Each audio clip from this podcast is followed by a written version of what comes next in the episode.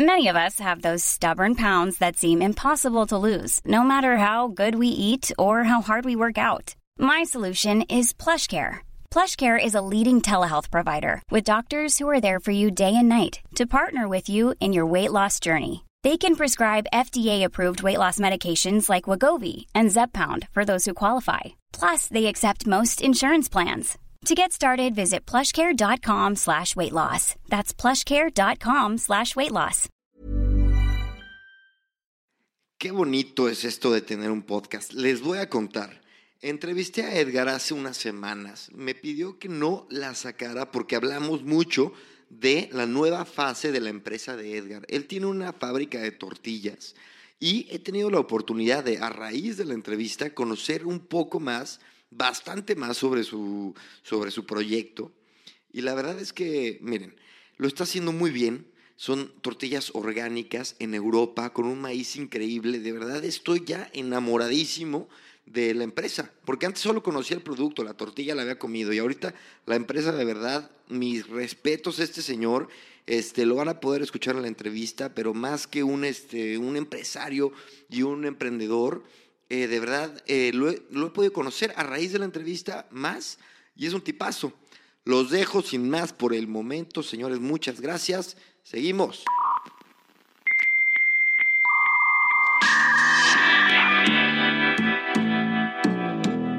Bienvenido a Gran Invento, tu podcast de tecnología e innovación. El día de hoy estamos con un emprendedor mexicano, también aquí por tierras europeas, Edgar Reyes.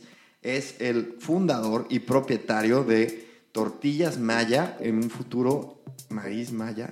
Estoy revelando esto no fuera de tiempo porque en el momento en el que salga esta entrevista será ya oficialmente maíz Maya. Edgar, ¿cómo estás? ¿Qué tal, Cristian? Muchas gracias por este pequeño espacio. Aquí estamos muy bien, contentos. Oye, pues yo también estoy contento de tenerte aquí. Eres de los pocos invitados que he tenido aquí que no conozco antes y luego entrevisto. Escuché de ti porque tus tortillas ya son famosas. Dentro de la comunidad mexicana, todos nos recomendamos, en aquí en Madrid todos empezamos, oye, eh, ya probaste estos tacos, ya fuiste por esta salsa, tal, tal, tal. Y tus tortillas ya son las favoritas de la raza. Bueno, pues ya también tenemos, este, ahora en diciembre cumplimos ya tres años de venta al público. Y pues bueno, tres años se dicen fácil, ¿verdad? Pero hemos estado echándole muchas ganas, ha sido un reto. Y la verdad estamos muy contentos porque como dices, cada vez más este, la gente viene a buscarnos y nosotros ahora queremos acercarnos también a la gente. Oye, hay un tema que en este, en este podcast de, tecnología e innovación solemos tocar temas digitales, tecnológicos, pero creo que es el, este es el espacio adecuado para que vengas a contarnos de, tu negocio, porque estás apuntando hacia un, hacia un mundo que en realidad está empezando, creo yo, está creciendo en temas de, de, producto, de marketing, está evolucionando muchísimo, que es la comida mexicana, sobre todo de calidad. Eh, una premisa para todos los que nos escuchan allá en México, eh, hace no muchos años la comida mexicana en España era una porquería y ahora es usual encontrar muy buena comida mexicana. Es correcto, sí, yo, yo mira, Ahora, en, justo en noviembre, cumplo ya ocho años aquí en Madrid y cuando llegué, pues básicamente no podías, o sea, salías un día de, fiesta y eso de irte a curar a algún sitio, pues no se podía encontrar, no se podía encontrar este, ni unos buenos tacos, o sea, los tacos se servían en tortilla de trigo. Y, y, pues los restaurantes mexicanos que había, aparte que estaban muy, muy caros, este, no tenían el nivel que tienen ahora, ¿no? Yo creo que ahora mismo en España principalmente, pero también en Europa, hay una tendencia de comida mexicana que se está adoptando muy bien los europeos y también, obviamente, nosotros mexicanos. Estamos eh, haciendo una historia aquí en, en Europa porque se está adoptando muy bien la comida y cada vez más este, hay mejores propuestas, hay chefs que le están rifando muchísimo y también se están consiguiendo muy, muy buenos productos eh, a la más, cada vez más a la mano. Entonces, ¿Tú crees que México está de moda? definitivamente, definitivamente eh, yo creo que hay muchos mexicanos que están haciendo las cosas bien, que estamos, yo creo que, bueno, siempre lo he dicho, que el mexicano que, que sale de, de México al menos aquí en Europa, este, la mayoría estamos tratando de demostrar que México no es solamente lo que vemos en las noticias de los problemas que ya todos sabemos, sino que también habemos mexicanos que hacemos las cosas bien, habemos mexicanos que, que estamos día con día trabajando esa marca de México, ¿sabes? O sea, para que, para que la gente que aún no conoce, que bueno, serán pocos aquí en España porque creo que hay mucha relación entre mexicanos y españoles, pero toda esa gente que tiene un concepto equivocado, pues tratemos de, de desviarlo a las cosas buenas que tenemos, la cultura, la tradición, los sabores. Entonces eso yo creo que es lo, el papel que nos corresponde a todos los mexicanos fuera de México. Fíjate que este tema me apasiona. Antes de entrar a tu historia, que también es muy interesante, eh, este tema del el mexicano, cómo llevamos nuestra identidad, identidad mexicana a donde vayamos, a diferencia de muchos, de muchos, por- sobre todo los europeos, no se sienten realmente eh, con un lazo especial a sus orígenes y nosotros lo llevamos con un hasta, no creas, ¿eh? hasta a veces digo que es como medio fanático, cómo vamos así, no, México tiene el mejor, no sé qué, eh, Puebla, si eres poblano, Puebla es lo mejor, yo potosino. San Luis, tenemos una relación muy curiosa y muy cercana con nuestros orígenes y por lo mismo tal vez es que estamos tantos mexicanos trabajando en cosas mexicanas, ¿no? Sí, sí, o sea, definitivamente eh, creo que sí somos, somos fans de, nuestra, de nuestro país, de nuestra cultura. Y también este, creo que como estamos seguros que, hacemos las cosas bien o tratamos de hacer las cosas bien, eh, queremos compartirla. ¿no? Yo creo que también eh, sí los latinos somos gente que le gusta compartir, somos un poco este, metiches, entonces nos metemos así en, oye, mira, es que en México se está cocinando alguien y es que en México lo podemos hacer así, ¿no? Y entonces ya le agregas un, este, un, un condimento o un chilito o, y entonces ya le metes ahí tu sazón. Entonces esa, esa parte es la que nos, nos distingue y creo que es muy bonita. Y hablando de cosas que son nuestras y muy nuestras, la tortilla es lo más mexicano que hay. O sea, Correcto. cuando se trata de, de comida, de cocina, si no tienes una buena tortilla, tu experiencia no va a ser buena, güey. Claro, no, bueno, a ver. ¿Viste? eh, ¿Encontraste ahí un, un- un- un área de oportunidad? ¿Cómo fue? Sí, yo creo que, que, a ver, todo el mundo y todas, incluso las mamás en su cocina, tienen un condimento especial y una técnica y demás. Pero yo creo que la base que, que todos eh, conocemos es eh, la tortilla y el, y el maíz en general. Creo que ese saborcito rico del maíz eh, nixtamalizado eh, se potencia, pero no en sí no cambia mucho. Todo el mundo eh, hemos comido tortillitas hechas a mano con un maíz cribado. O sea, de hecho, eh, los mexicanos sabemos reconocer entre una tortilla de pura harina de, de maíz con una tortilla hecha con maíz de verdad nixtamalizado. O sea, se, se siente. Entonces, mm, bajo esas premisas, eh, yo quise, mm, mira, yo soy de Tequisquiapan, Querétaro, y ahí hay mucha cultura del maíz nixtamalizado, del maíz azul, de, de las gorditas, que cuando te comes una gordita, el, el maíz así como que te cruje y te, te remonta hacia a toda esta parte tradicional, ¿no? Entonces yo no tenía esa experiencia con los proveedores que, que había en ese, entonces, que eran pocos, y pues pensé que podemos hacer algo similar a lo que yo encontraba o lo que estaba acostumbrado en mi pueblo, lo podemos hacer algo aquí en Europa, ¿no?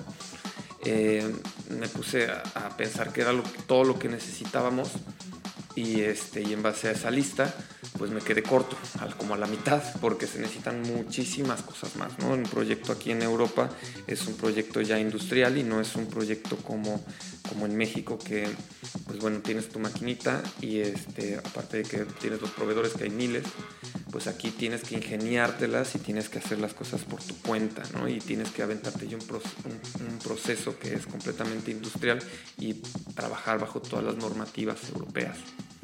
Claro. A ver, me interesa conocer tu historia.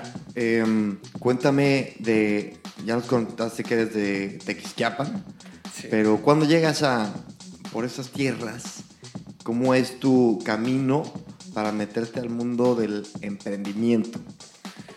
Bueno, yo estudié administración en la Autónoma de Querétaro y, este, y yo creo que la parte de ser emprendedor, en mi caso, este, fue natural, ¿no? O sea, mi tía siempre cuenta, me gusta contar esta anécdota de que me traía tazos de Estados Unidos que mi tía sobrecargo entonces eh, yo lo que hacía era los vendía en la primaria, ¿no? Entonces ahí tenía pues para las papitas y tal, entonces me traía más entonces yo los vendía, entonces era muy biznero, ¿no? Desde, pues, desde pequeño. Eh, siempre tuve esa, esa, curiosidad. Y después en, en, México, bueno, ahí en Tequis tenía una churrería eh, que la abrí al empezar la, la, carrera, como un proyectillo, queríamos hacer franquicias de, de churrerías. Entonces, este, pero pues mm, la cosa fue un poquito más lenta y, tuve la oportunidad de venirme a España a estudiar el último año de, la carrera. Entonces, pues traspasé mi churrería, vendí mi cochecito y dije, pues órale, vamos a... ¿Cuántos años tenías? 23 años. Bien chavo. Sí, 23 años y, este, y pues me vine aquí y dije, pues mira, una lanita ahorrada, dos manitas y vamos a, vamos a ver qué nos depara el destino, ¿no?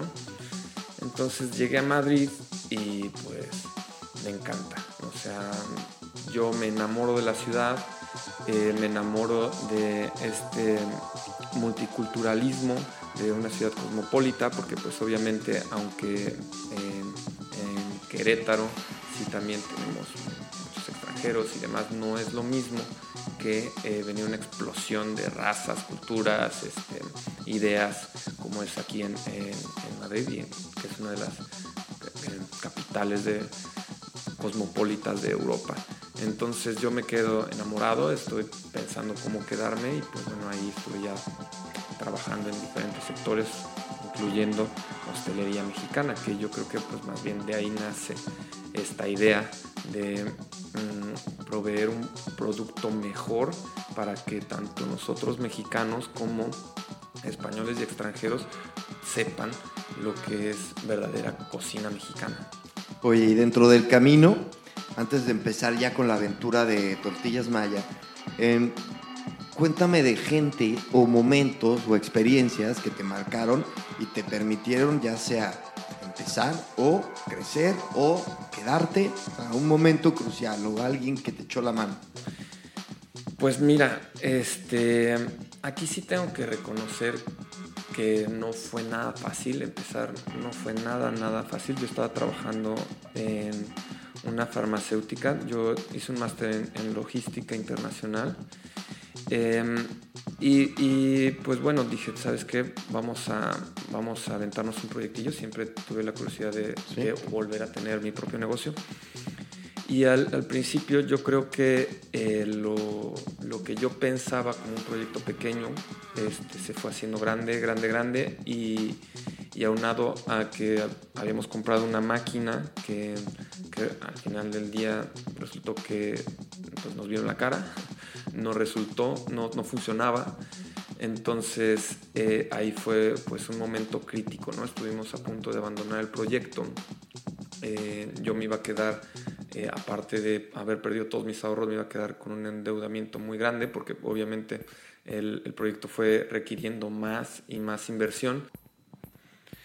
Y aparte también otro factor era que yo estaba ya con eh, mi socio técnico, que es este Enrique, que él estuvo también, él ya tenía conocimiento de tortillerías y demás, su familia se ha dedicado toda la vida a tener tortillerías, entonces ellos ya estaban viendo aquí. Él y su esposa estaban viviendo aquí y el que pues básicamente sufragaba todos los costos era, era yo, ¿no? Bueno, el proyecto. Entonces, em, llegó un momento donde teníamos que tomar la decisión, o se regresaban ellos, mandamos todo al, carajo y em, me quedaba completamente estancado de aquí a, bueno, desde entonces a unos cuatro años que terminaba de pagar mi deuda en un sueño que no se iba a hacer realidad o eh, apretar un poco más y eh, terminar con todas las posibilidades y las opciones que hubiera, ¿no? Entonces, eh, aquí está, esta historia es muy bonita porque yo me fui con mi novia, con la que era mi novia, ahorita es la madre de mis dos hijos. nos fuimos a caminar, estábamos en la Sierra de Madrid y yo dejé mi teléfono, ¿no? Estaba en una parte muy, muy de mucha reflexión y de, de pensar qué es lo que íbamos a hacer. Y cuando regreso eh, de, la caminata, veo tres llamadas perdidas en mi móvil. Y, yo dije, bueno, o sea, era sábado, ¿no? Y, no, y pues bueno, eh, no supe qué, pues, de quién era. Y cuando me reporto, eh, me dice esta Reini, que es una, la hermana de un amigo de la familia, que, ella tiene curiosidad porque había escuchado de que estábamos empezando este proyecto y ella tenía la curiosidad de hacer algo similar en, Canadá, ¿no? Así es que, eh, pues bueno, yo le conté la telenovela que estábamos viviendo, o sea, le dije, mira, no cometas estos errores, este y este, que creo que, de hecho, a mí como, como empresario le podría decir a todo el mundo que se dedica a la industria que no hay nada mejor que comprar maquinaria nueva. Obviamente eso es una base, pero cuando no se tiene para comprar una máquina que cuesta 10 veces más, pues trata de apañarse como pueda, ¿no? Entonces yo le conté, le conté mi historia, ella este, se quedó sorprendida y me dijo, pues mira Edgar, yo tengo un dinero que lo tenía destinado para invertir en algo y me gustaría echarte la mano para que tú cumplas pues tanto tu sueño como tu proyecto, ¿no? O sea, cayó literal de la nada, del cielo, es un business angel que yo llevo a, a Reini eh, en mi corazón, literal, porque nos salvó a tal manera que al mes ya estaba una nueva máquina este, en camino hacia, o sea, hacia bueno, casi o sea, en un mes ya estamos todos los preparativos y llegó a los tres meses, ¿no? A, a Madrid por el tema del transporte y demás. Entonces, esa, esa ese sí fue un parteaguas, ¿no? O sea, yo creo que a partir de ahí, o sea, el momento que ya llegó la máquina, eh, le regresamos a la persona esta que nos la vendió, le regresamos la máquina, él nunca me quiso devolver el dinero, mm, era supuestamente amistad mía, entonces se la regresé, no me devolvió el dinero y pues hace poco me escribió que, que tenía que quitarla de su bodega y pues bueno, le dije, pues, si no vas a devolver el dinero, pues tampoco quiero que me devuelvas la máquina, no es un... claro, o sea, o sea, lo mandaste a la chinga. Sí, en pocas palabras lo mandé, lo mandé a la mierda. Porque pues son cosas que no se hacen, ¿no? O sea... Pero bueno, a ver, te llegó, te llegó este angelote, ella eh, sigue la sociedad o te ayudó, ¿cómo fue? Bueno, ahora ella está enfocada en, invirtiendo en otras, en otras cosas. Ella es una inversionista mexicana simplemente también. te echó la mano y ya está me echó la mano, estuvimos compartiendo unas cosas en el, en el proyecto y este, y este año pues decidió hacer otras cosas con esa inversión que había, que había puesto. Qué bien. Oye, ¿y, cómo empieza la venta? O sea, ¿cómo empiezas a tocar puertas? ¿Qué tan difícil fue abrirlas? Es un tema que a todos los empresarios eh, les cuesta y a muchos los hace morir. Pues mira, eh, la verdad es de que en esta parte sí lo tengo que reconocer mucho de Enrique, que tenemos una, una fórmula y bueno, yo creo que fue una actividad en, conjunto porque no es lo mismo eh, tener un producto donde tienes 10 proveedores de buen maíz, 10 proveedores o, bueno, las grandes marcas de, de harina y de, de, maíz, de harina de maíz obviamente, eh, las tienes a la mano Aquí fue una investigación muy grande de buenos proveedores eh, de descarte, de, maíz. O sea, nosotros descubrimos que el maíz, o sea, la competencia trabaja con, con, otros tipos de maíz que no es maíz blanco. Nosotros descubrimos que parte de lo esencial era controlar el maíz. Entonces yo estuve investigando con diferentes eh, campesinos, eh, o sea, gente que tiene eh, hectáreas de, maíz y la mayoría aquí en, España, como en Europa, es maíz amarillo. Mm, el dulce, ¿no? Es muy dulce, es muy chicloso y el, aunque es un poquito más fuerte de sabor, no es el que estamos acostumbrados en México. O sea, en México no se trabaja con el maíz amarillo. Entonces, aparte de que en su mayoría el 99% del, del, maíz amarillo es eh, transgénico, ¿no? O sea, ya desde la, desde la semilla eh, ya viene modificada genéticamente. Qué fuerte, qué feo. Es, es un tema muy fuerte porque incluso en México también el maíz blanco ya está en su mayoría siendo, o sea, es transgénico. Yo no culpo, porque entramos ya en el tema, o sea, no culpo, a los campesinos porque entramos en el tema de que hay tanta competencia que obviamente, eh, y, y, aparte los precios son tan reducidos que el margen que le queda al campesino es muy poco. Entonces, y más aunado que un maíz que no es transgénico te va a dar un 40% menos de rendimiento yo no culpo al, al, al, mercado porque es así, ¿no? Es la oferta. Claro, el, el, obviamente el, sabemos que la competencia es brutal, el capitalismo pues es el capitalismo, pero aquí te, te enfocaste a buscar entonces una materia prima de calidad y lo más cercana a lo que tenemos en México posible, ¿no? Correcto. Eh, lo, que, lo que encontramos aquí fue de que ahora sí que por, o sea, la gente se enteró que yo estaba buscando maíz blanco y que estaba buscando eh, gente que se, que se uniera a nuestro proyecto y demás. Entonces en, el boca a boca, una persona que hace harina de maíz me dijo, mira, tengo el contacto de esta persona que eh, a veces cosecha maíz blanco, pues o sea, cosechan diferentes cosas, ¿no? Entonces me, pasó el teléfono y, yo fui a, verlo, ¿no? Está en, Valencia. Así es que le, comenté un poco del proyecto, le dije que necesitamos este volumen, según mis, cálculos, el volumen para el primer año de venta, que en ese entonces eran 12 toneladas por año. Em, y, pues bueno, mm, me dijo que lo, podía, lo podíamos cosechar, ¿no? O sea, yo vi el, maíz, que, el maíz que tenían, me dice, es que este maíz es un maíz de, de, Valencia, ¿no? Es un maíz tradicional de Valencia que lo hemos estado trabajando generación tras generación. Entonces yo cuando veo el maíz, es el maíz clásico, blanco, mexicano. O sea, ese maíz seguramente había llegado hacía cientos de años aquí a España, proveniente de México, más seguro de Centroamérica, pero estoy seguro que era de, México porque es un maíz criollo, mexicano, y, cuando lo vi dije, o sea, literal encontramos oro. o sea, y cuando lo vi dije, está excelente. Salió la lagrimita. Sí, no, salió la lagrimita verde, blanca y roja. Ah, y, este, y dije, vamos, vamos para adelante, esto es lo que estamos este, buscando, ¿no? Entonces la cosecha se daba en, en, abril, en marzo y abril, más bien la siembra es en marzo y abril y la cosecha se da por estas, por estas fechas, ya estamos casi a punto de, cosechar.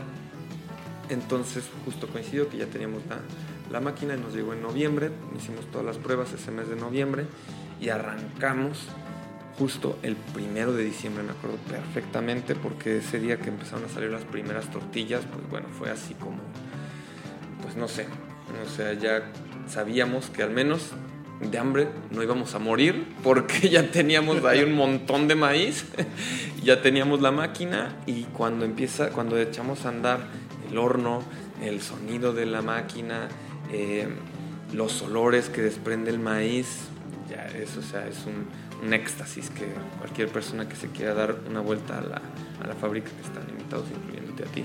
Eso. Vas a ver este, que te teletransporta, ¿no? Hay la gente que va a comprar ahí a la fábrica, porque en la fábrica también tenemos una, una tiendita y tenemos venta al público. Ok. O sea, perdón por el comercial, pero es que está así. No, no, esto es, esto es un comercial, tómalo así, completo. bueno, Entonces la gente que, que, va me dice, no, es que desde la esquina ya estoy oliendo el maíz, o sea, estoy oliendo la tortillería. Y pues es, es verdad, ¿no? O sea, es, es, muy característico. Oye, ¿y, le puedo, ¿y les das tortillitas con sal? Eso nos lo, no nos lo permite sanidad, ¿Ah, pero no? pues... O sea, todo lo que se vende es empaquetado. Complicados son los de sanidad, ¿eh? Sí, pero pues bueno, este, extraoficial yo no lo dije. Eh, cuando vayan a su visita, pues a ver, vamos a ver qué vamos a hacer, qué podemos eso, hacer, ¿no? eh, Eso, muy bien. Así es que bueno, ya cuando, cuando arrancamos y ya cuando empezaron a salir las primeras tortillas, pues Enrique y yo casi nos pusimos a llorar porque nos había costado muchísimo. O sea, literal, muchísimo, muchísimo el, el arranque y habíamos pasado, las habíamos pasado muy mal, muy mal. O sea, a punto de, les digo, de, de echar todo para atrás.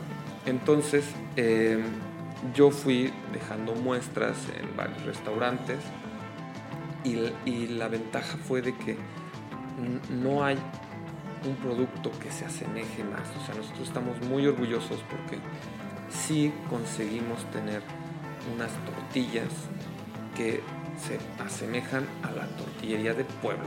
O sea, porque incluso tú vas a la Ciudad de México y, y vas al supermercado y te dan una tortilla que, pues bueno, cumple. Y es una tortilla, una tortilla de, de una calidad media o pues para mí, y ahora que ya soy muy exigente, Claro. es, una, es una tortilla mala, ¿no? A mí me gusta ir mejor a la tiendita, a la tortillería de la esquina y, este, y ver si están haciendo eh, la tortilla con maíz nixtamalizado o le están haciendo con pura harina de maíz.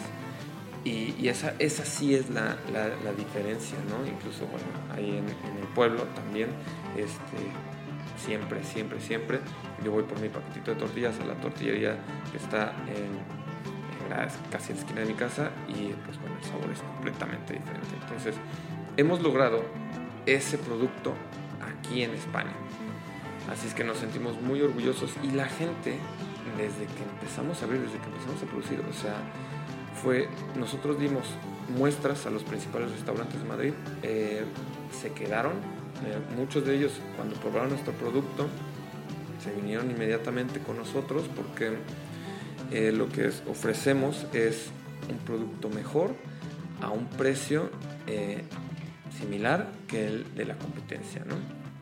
O sea, nosotros no, no nos venimos a, a- meter en una guerra de, precios, simplemente lo que está, los precios que estaban ya en el mercado, este, simplemente una calidad que es muchísimo mejor. Por eso es los, nuestros clientes se vienen con esa, con esa idea.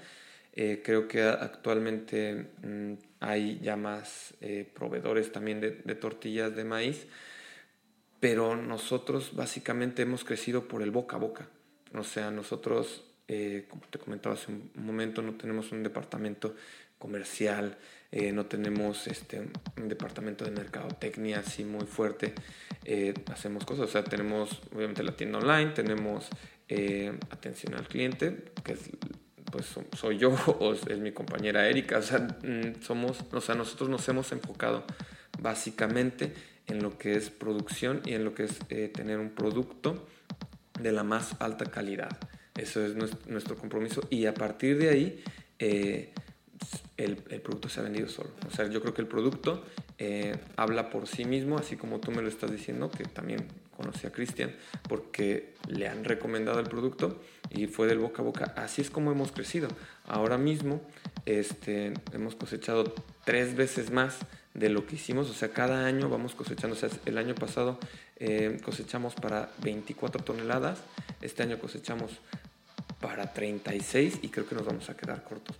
O sea, esta parte es muy importante porque tenemos un cachito de México en Valencia, ¿no? Aquí en España, ¿no? Ahora tenemos cerca de, bueno, tenemos cuatro hectáreas de, de maíz blanco y una hectárea y media de maíz azul para nuestro, para maravilloso. consumo. Entonces ahí este, ya subimos a las redes. Este, Me llama fotos. mucho la atención que, que yo, yo he estado en el mundo de la hostelería bueno, mexicana y lo he visto y tengo compañeros que están ahí. Y es verdad que eh, la gran mayoría de los clientes son españoles y desconocen, si tú le das una tortilla de harina o de, maíz, bueno o malo, pues no se van a enterar. Pero estas ganas de hacer las cosas bien, porque sí, y porque así son las tortillas y así deben de ser, me llama la atención que sea, que sea uno de tus motores y que al final te esté dando frutos. Yo creo que aquí básicamente, eh, anteriormente sí era así, de que la gente no se daba cuenta si era de, maíz o de, de, trigo, ¿no?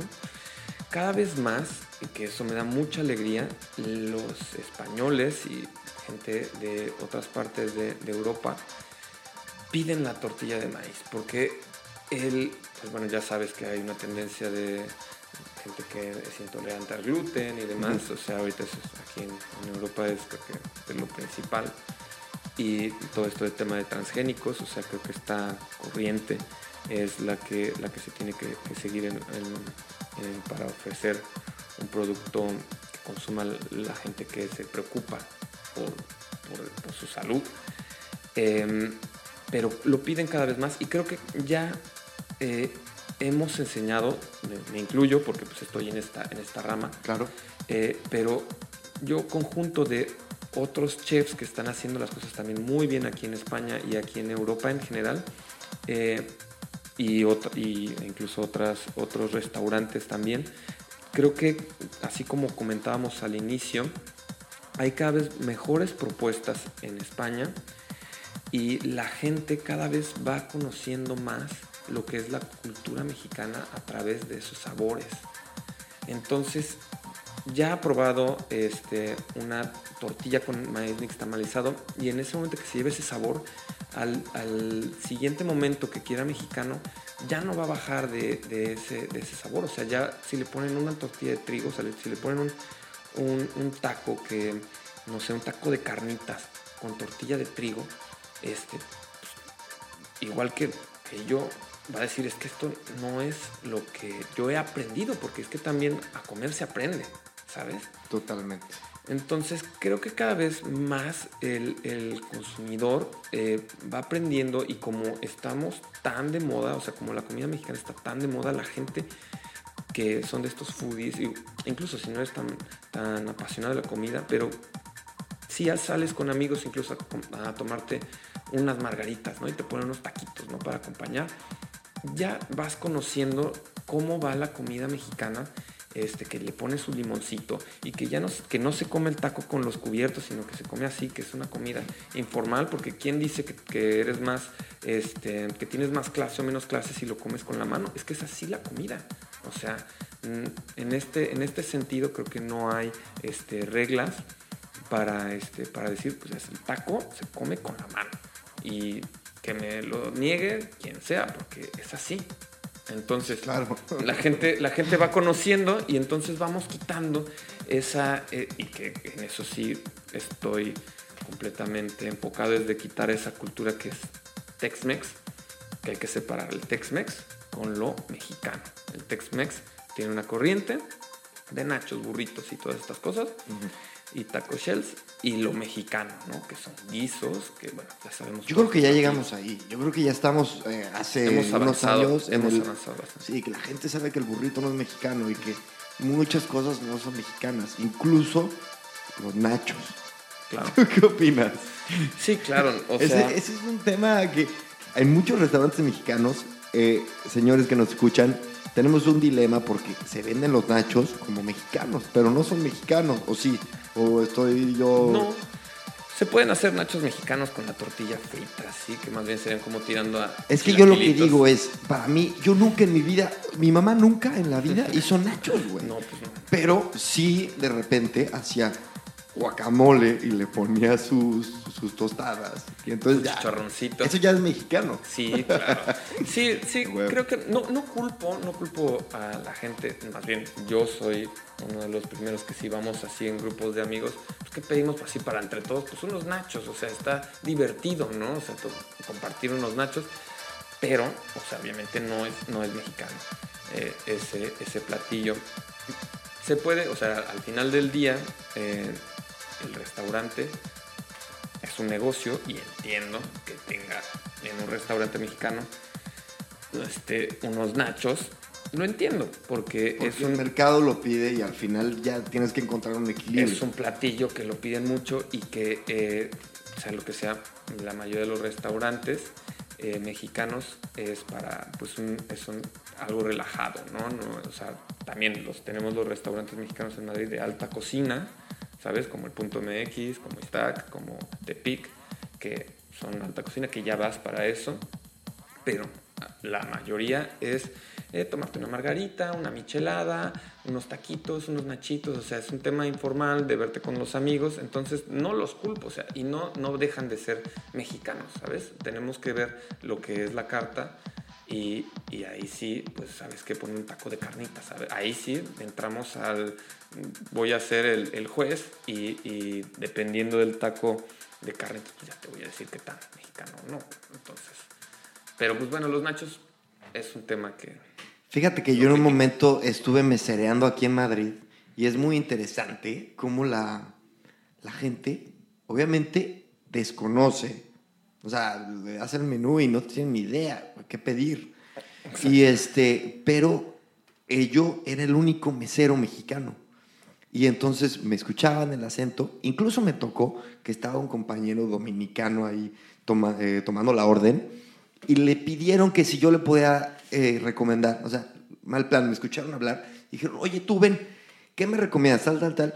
Y entonces, o sea, lo, y entonces ya les recomendé un poquito, me dio pena con mi compañero, eh, pero pues la neta es que nosotros sí sabemos cuáles son las enfrijoladas, cuál es el taco, el, el, buen taco mexa. Y, por ejemplo, le preguntas, oye, pues, ¿qué, ¿de qué traes ganas? ¿De algo mexicano, mexicano? Sí, mira, pues ya el de pastor no hay pierde. Más mexicano que el de pastor o de carnitas o pues no se puede, se me está haciendo agua la boca. Ya, sé, a mí también. ¿Qué hora es? No, es temprano todavía. Todavía hay rato para comer, ¿eh? Pero, este, pero lo que te quiero decir es que el español, el europeo en general, porque también conozco casos de, de, de en, en, toda Europa, en Dinamarca, en Holanda, de, de, cómo están en Inglaterra, de cómo están de repente agarrando una fama impresionante restaurantes, pero en general, la curiosidad al, al, a, de, a, lo mexicano es.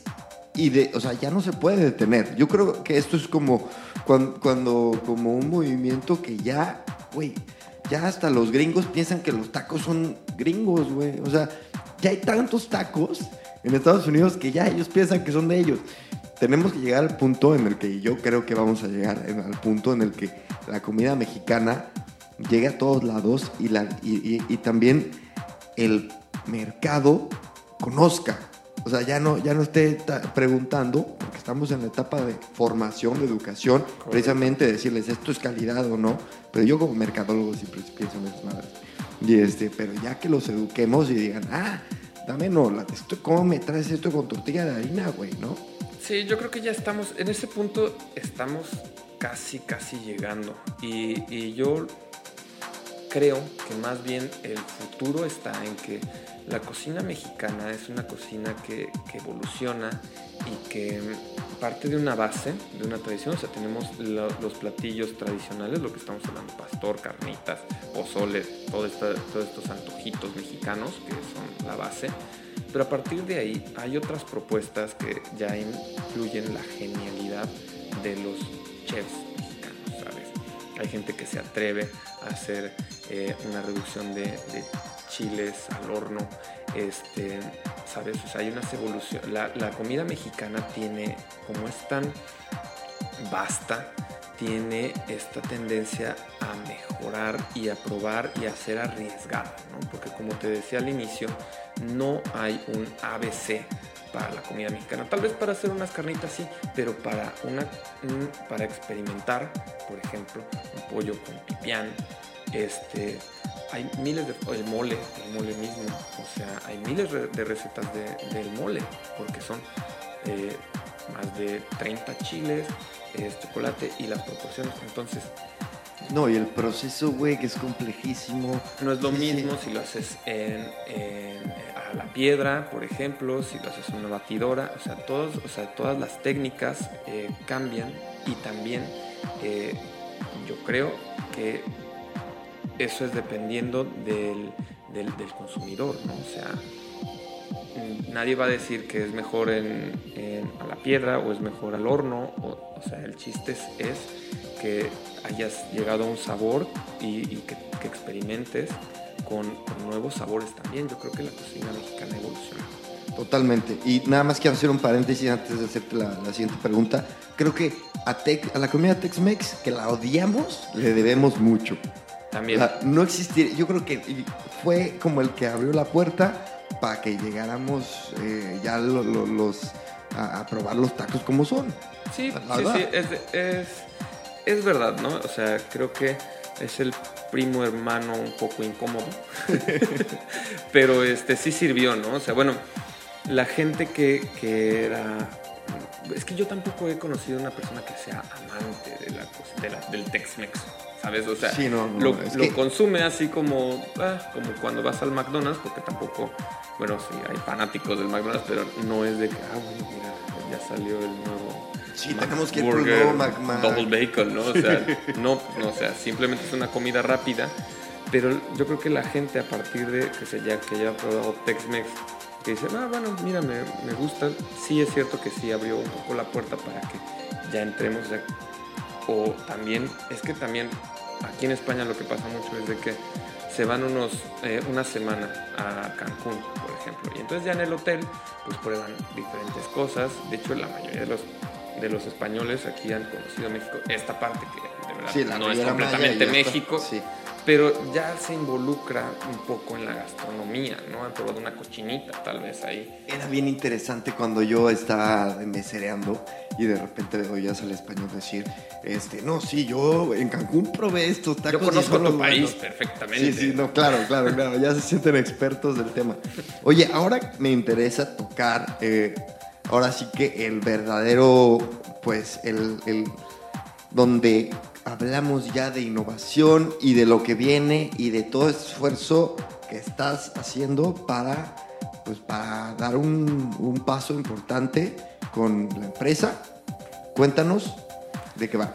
Pues mira, este, como te comentaba al inicio, ahora en, este tercer año que vamos a cumplir, eh, queremos acercarnos cada vez más al consumidor final. ¿no? Nuestro principal eh, negocio, bueno, nuestro principal clientes ahora mismo son los restaurantes e incluso algunos hoteles también.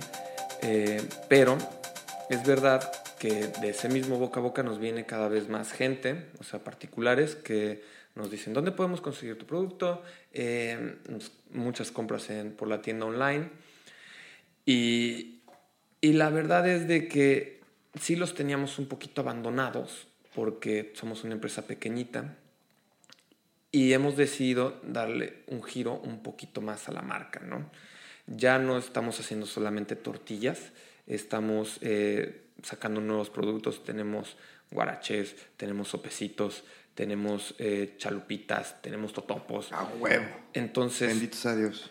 Hemos, o sea, hemos decidido enfocarnos básicamente a todos los derivados del maíz. Tenemos tamales también. Entonces eh, vamos a darle este giro y ya no solamente, ya no vamos a hacer tortillas maya, porque no solamente tenemos tortillas, sino tenemos eh, la mayoría de los antojitos mexicanos que vienen del maíz. Entonces, ahora mismo, eh, esto es como una premisa, mm, vamos a cambiarle la marca a, la empresa y nos vamos a, comprometer eh, como Maíz Maya, eh, que somos un taller de delicias mexicanas, ¿no? En general, nos vamos a enfocar a eso. Eh, con origen del maíz, o sea, con... Con todos los derivados del maíz. Oye, ¿y vas a conservar y o nos prometes que vas a conservar este maíz de esa calidad y tú tienes control Definitivamente. de... O sea, ¿cómo tú manejas el control de, de, este, de la materia prima?